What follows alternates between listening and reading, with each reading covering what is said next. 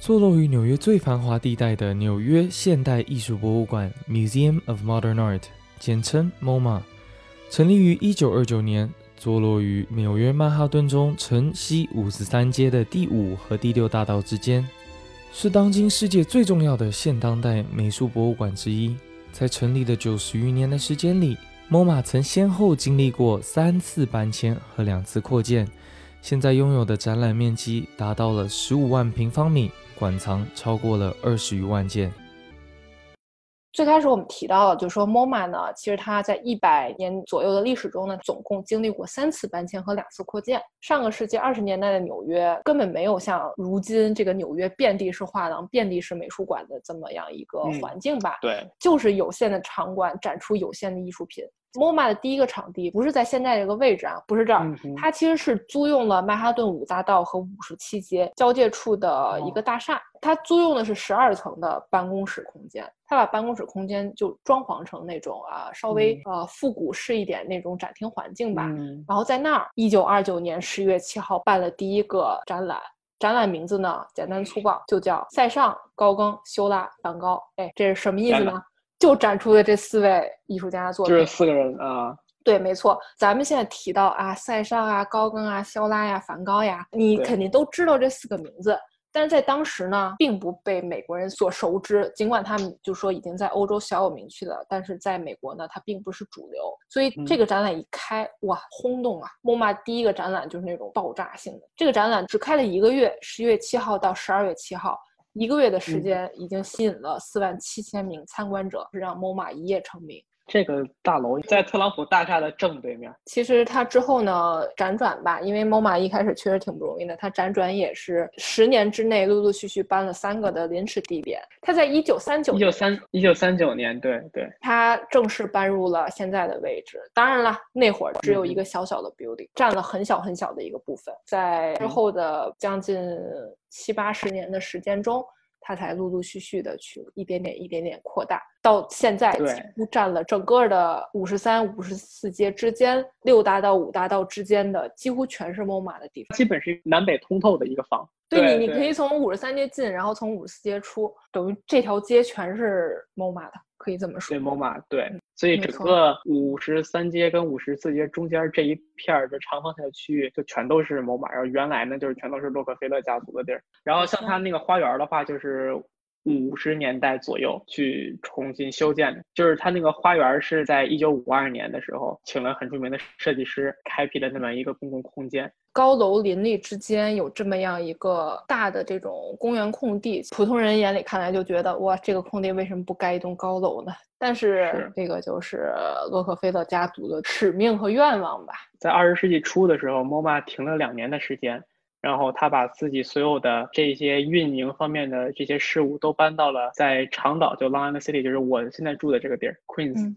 重新开业的时间就是二零零二年开始修，直到二零零四年，他这个 MoMA 这个主管才修完。修完之后呢，他们于二零零四年开幕。二零零四年，这个 MoMA 经过两年的整修之后，开始重新对外开放。刚才那个提到了，就说两千零二年的时候，等于把 MoMA 搬到了这个皇后区嘛。它其实叫 MoMA QNS，它是一个废旧的丁书珍工厂厂房改造的展展馆，就有点像七九八那样子。对，有有点像就厂房式的嘛。然后在那儿展了两年，呃，MoMA 主管这边就加工加点的修建新的场馆。那一会儿确实 MoMA 是大动干戈去做了这件事情，真正的在这个五十三街的这个地方立稳了脚跟吧。MoMA 是在去年，也就是二零一九年的六月再次关闭了位于五十三街的主场馆进行扩建，历经四个月的扩建，于十月二十一号再次对公众开放。然后这次项目呢，总共花了四点五个亿。这次扩建呢，是由特别著名的建筑师事务所 DSR 和 Gensler 共同完成。然后在原有的木马基础上，在靠近第六大道的一侧增加了至少三层，总共三千八百平方米的展示空间。这就意味着 MoMA 的展示空间的容量多了大概百分之三十五左右，可以把库存中百分之三十五的作品再翻出来做展示。当然了，除此之外呢，被大家所熟知和所喜爱的这个 MoMA 商店，它呢被搬到了地下一层。嗯，从街上你就可以通过大的这种玻璃墙，可以看到琳琅满目的商品。六层呢，他们有一个新的咖啡厅。感觉这个新 MoMA 它建完之后，整个场馆看起来比之前亮了许多。在三楼，它有一个悬空的一个廊桥，然后在那个廊桥的右边就是一个整块的大玻璃，然后有一些装置艺术品。然后玻璃外边呢，就是那个大马路。整个博物馆它的采光，我觉得还是比较好的。对，它等于它把整个空间打开了，等于让更多的自然光去透进来，其实也是和作品产生一个互动吧。对于参观者来说，是一个特别好的体验。所以我觉得这点是我觉得 MoMA 扩建之后，对于我来说比较欣喜的地方之一。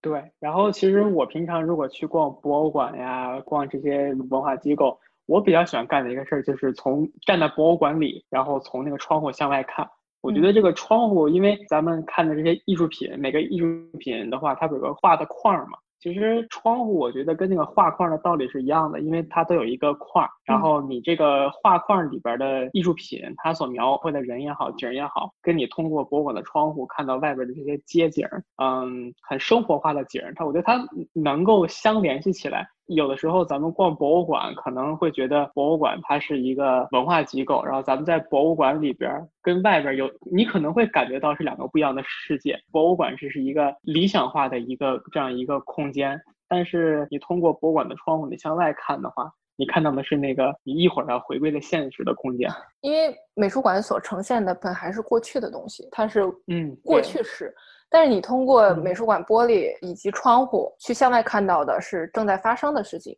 其实这也有一种这种空间交错这么一种产生这么一种对话的感觉。我觉得，哎，你对还是对话关系。对，其实我有时候去美术馆也是，我会看到街上过往的行人，哎，我觉得，哎，这个场景很逗。我现在正在美术馆看的是一百年前的作品，一百年之后啊，这个人在街上走，就像你说的这种流动感。对，你就你就说在里边看毕沙罗画的那个巴黎的大街，哦，说在街街上面走的人，你说跟在那个五十三街上面走走的人其实是一样的。对，是。但是那个是一百年前的人，里边画里的人已经全嗝屁了。但是现现在窗户外边的人都还是活着的人。就是有一种对话关系，就是有一种你跟作者之间有一种感应的那种感觉。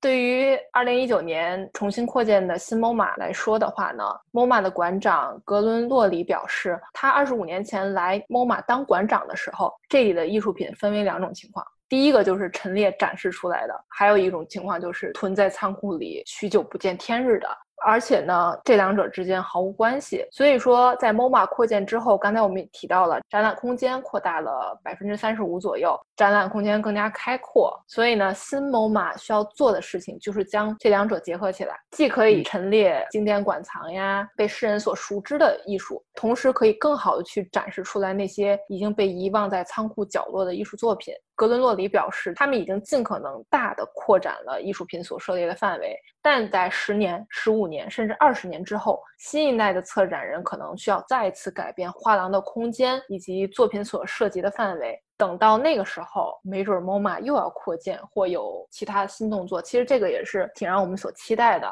然后除了 MoMA 的镇馆之宝啊，比如说梵高的星空、塞尚的沐浴者、毕加索的亚维农少女、马蒂斯的舞蹈、莫奈的睡莲等等，都是新 MoMA 继续作为永久这个展出作品去展示给大众的。除此之外呢，MoMA 也也带来了更多女性艺术家作品啊，啊，拉丁裔啊、亚裔、非裔美国艺术家的作品等等。基本上总结来说的话，就是新 MoMA 的地儿就大了，然后策展人的空间也就更大了，就可以放更多的艺艺术品了。像大都会博物馆的话，它展出的艺术品基本上是它库存的百分之二到百分之五。你别看它现在都展出来这么这么多，但是它库房里边堆的比它整个馆里边藏的要多十来倍。我觉得 MoMA 呢，它可能也差不太多，因为像很多作品，比如像刚才说那个罗斯科，罗斯科的作品在 MoMA 里边就有五个，但是它展出来好像就两个吧，现在，所以就是其他三个就压箱底儿了嘛。每一期的看展季，我都会邀请纽约当地的艺术家、业内人士和行业大咖，和我一起从多元角度为您介绍不一样的美术馆。颠覆您对美术馆的刻板印象，您就算看过也没听过，所以千万不要错过哦。